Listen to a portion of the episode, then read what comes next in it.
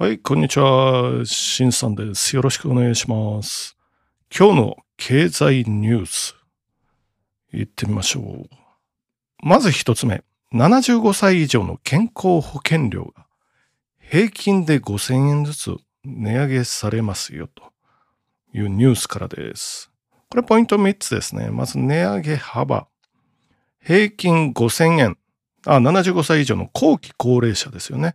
これの人たちの保険料が上がりますよと。あ、もちろん、あの、現役世代も上がってるので、75歳以上だけではないですけどね。まあ、平均すると5000円っていうことなんですけれども、例えばですけど、年収200万円の層で3900円ですよ。年間ですからね。3900円値上げ。400万円の層で1万3900円ぐらい。まあ、年間ですからね、月に1000円ちょっとかな。っていう値上げがありますよ。で、まあ、75歳以上の負担はそもそも1割、あ、1割っていうのはこの、値上げ、値上げというか、今、今払ってる保険料に占める負担ですよね。1割で済んでますよ。っていうことですよ。今かかってる医療費ですよね。窓口負担を除いて1割かかってますよ。っていうお話です。で、現役世代が4割ということですよね。今かかってる保険料のうち現役世代が4割負担してますよ。っていうことです。税金が5割ですよ。なので、現役世代が4割負担、税金5割、75歳以上の負担が1割ということです。これは08年度比、2008年度比で、えー値上げ幅ですよね。75歳以上の方は2割値上げになってます。ただし、現役世代は7割では値上げ。まあ、倍まではいかないけど、倍、倍近いかな、というところですよね。なので、75歳以上が決して負担が、まあ、75歳以上だけが負担してるっていうことはないですよね。で、この負担の一部が、あ、で、もう一つは出産一時金ですよね。健康保険の。なんかの出産一時金が、まあ、よ今、43万円が50万円になりますよ。それ後期高齢者も、まあ、一部負担されてますよっていう、この3つのポイントです。値上げ幅と75歳以上の負担1割と、出産一時金にも後期高齢者の健康保険料が当てられてますよっていう、まず一つ目のニュース。で、次の一つ目のニュースです。マイクロソフトの、まあ、ゲーム業界、テック独占阻止っていうニュースです。日経新聞から。マイクロソフトがアクティビジョンっていう会社を買収しましたよね。このアクティビジョンっていう会社は、コールオブデューティーとかオーバーウォッチっていう、まあ、有名なゲーム、ソフトを供給している会社ということで、8兆円使って買収したんですよね。で、それ、ポイントの一つですよね。囲い込みっていう思惑があります。まあ、ソニーを追い上げるためっていうことですよね。まあ、ソニーも結構ね、日本だとまあ強いですけど、世界ではマイクロソフトと、まあ、せめぎ合ってるようなところがありますから。で、日本のプレステ5、供給され、されてないのは、マイクロソフト対策ですよね。世界の方さ最優先で供給してるっていうことなので、それで供給されてないっていうことですよね。で、モバイル分野がマイクロソフトは苦手なので、このアクティビ、アクティビジョンっていう会社を買収することによって、モバイル分野もこれから開拓していきたい。まあ、という思惑があります。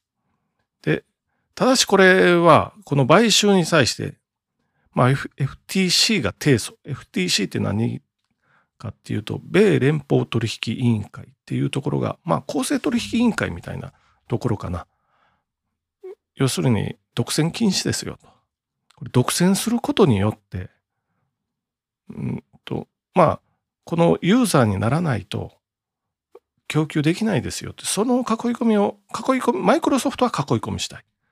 でも、アメリカのこの FTC の方は、囲い込みされたくないというか、競争、健全な競争してくださいねっていうお話ですね。それは、Facebook への反省がある。Facebook っていうのはインスタ買収してますよね。これインスタっていうのは本来は Facebook のライバル企業みたいなもんだったんですけど、この Facebook のやり方っていうのはライバル企業を次々と買収していって、で、自分がその中で一番になるっていう戦略なので、それをもうさせませんよ。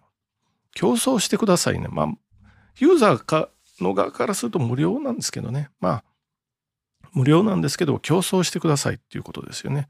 で、かたやこう、潰されたのは、NVIDIA による ARM 社の買収ですよね。これは潰されました。っていう、こういう風になってくださいねっていうのを、このゲーム業界テック独占阻止ということ。テック、ビッグテックですよね。独占させませんよ。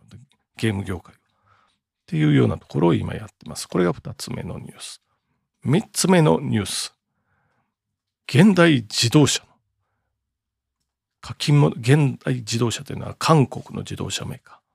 課金モデル構築っていうことで、まあこれで大きな投資をしていくっていうのがニュースで上がってます。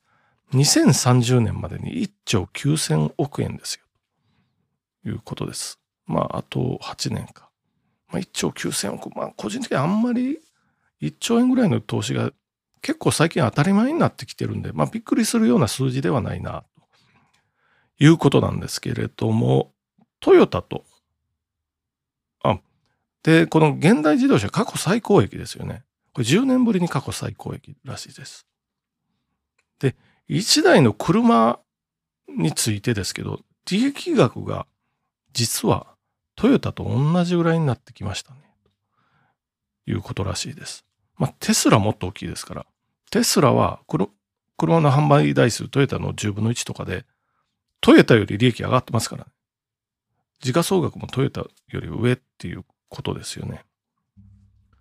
で、まあこれ課金モデルも継続的にお金が得られるように。まあ今の大半の自動車メーカーは、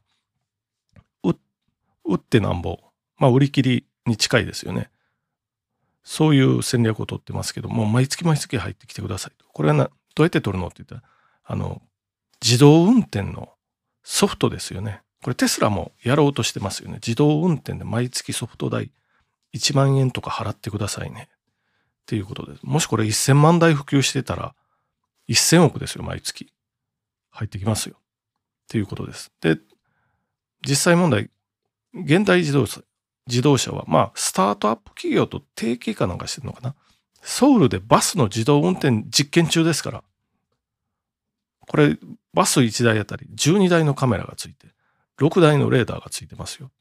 ということですね。ゆくゆくはこれスマホ化したいということです。で、カーナビとか、ということはカーナビのメーカーは今後、まあ、そういうところと競争していくっていうことですよね。で、スマホ、スマホ化どころか AI っていうようなお話ですよね。これをやっていきたいっていうところです。で、これはもう何年も前から言われてますけど、自動車ケースっていう CASE ですね。 connected とか、オートとか、シェアとか、エレクトリックっていうことですよね。この、あ、もう自分の自動車じゃなくて乗り捨ててシェアしますよ。